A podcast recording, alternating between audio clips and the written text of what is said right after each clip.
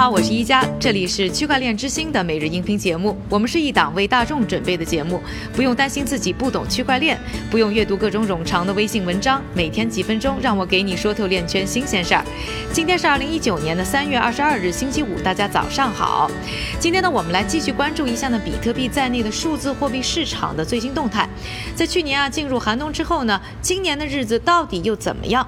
从二零一七年初开始啊，整个市场的龙头老大比特币和一批呢新的数字货币呢就开始受到呢资本市场的追捧。二零一七年十二月，比特币的最高交易价格呢一度达到一万九千八百美元，但进入二零一八年以后啊，就开始大幅度的下滑。最低的时候呢，比特币的价格呢是在三千两百美元的上方呢徘徊了很久。而与呢二零一八年一月的峰值相比，数字货币市场的总市值更是下滑了百分之八十五。研究公司 TradeBlock 的数据显示，过去十五个月，美国大型交易所的交易量一直在稳步的下降。而除了数字货币，整个区块链行业也都受到这股呢寒冬的影响，一度呢带来数字货币行业在二零一七年繁荣的 ICO 进入今年进一步的萎缩。在去年呢，整个 ICO 市场的融资额为一百二十亿美元，但今年前两个多月总体表现却只有一亿美元而已。而数据公司 Token Data 今年跟踪的五十个项目中，就只有十三个还在运营，失败率呢高达百分之七十四。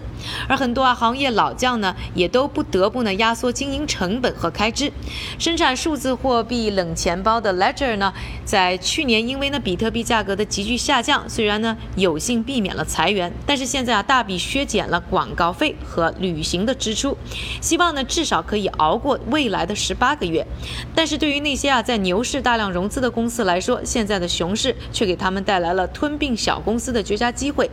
比如说位于波士顿的电子钱包和交易平台公司 Circle，总体的融资呢将近两点五亿美元，投资人呢包括高盛这样的大投行。去年呢收购了数字货币交易所 Poloniex，本月早些时候呢还完成了对于众筹平台 C Invest 的收购。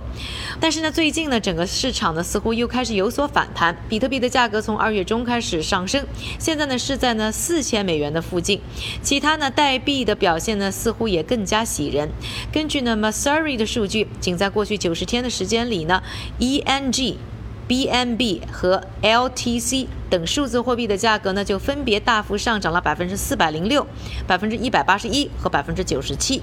这也导致呢更多的交易呢开始从比特币呢回流到了别的币种当中。我们看到啊，比特币近期在数字货币市场当中的交易份额大幅下滑，很有可能呢会在七个多月时间以来呢首次跌破百分之五十。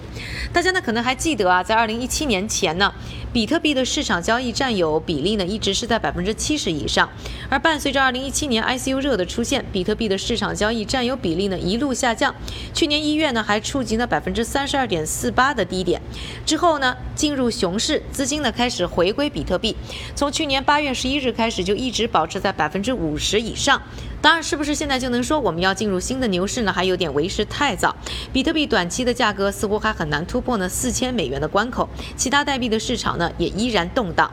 说完了最近的数字货币市场的动态之后，下面的时间还是交给我们的韭菜哥，他为大家准备了一组呢链圈的最新快讯。好的，一家，我们先来看一组关于应用方面的消息。首先啊，瑞士的 Siren Labs 公司日前在社交媒体上证实，该公司要把数字货币接口 MyEtherWallet 整合到其 Finite 区块链智能手机中。第二则消息，区块链开发公司 Lightning 实验室日前表示，其实验室推出了一款非托管方式的软件，旨在通过比特币可伸缩性解决方案 Lightning Network 来接收资金，并进行链上结算。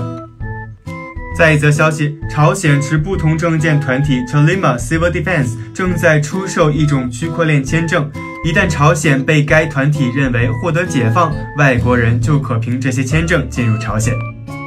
我们再来看一则有关企业方面的消息：数字货币交易平台投资及风险管理平台 Caspian 日前整理了数字货币期货和期权交易所 Deribit。而 Caspian 呢，也成为了首家同时提供数字资产期权和期货交易的机构平台。最后，我们再来看一则有关监管方面的消息：瑞士的立法机构目前已经批准了一项动议，只是联邦委员会调整现有的立法，以适应数字货币的监管。感谢韭菜哥的分享，也感谢各位的收听。我是一加区块链之星，还原区块链最真的样子。祝大家周末愉快，我们下周再见。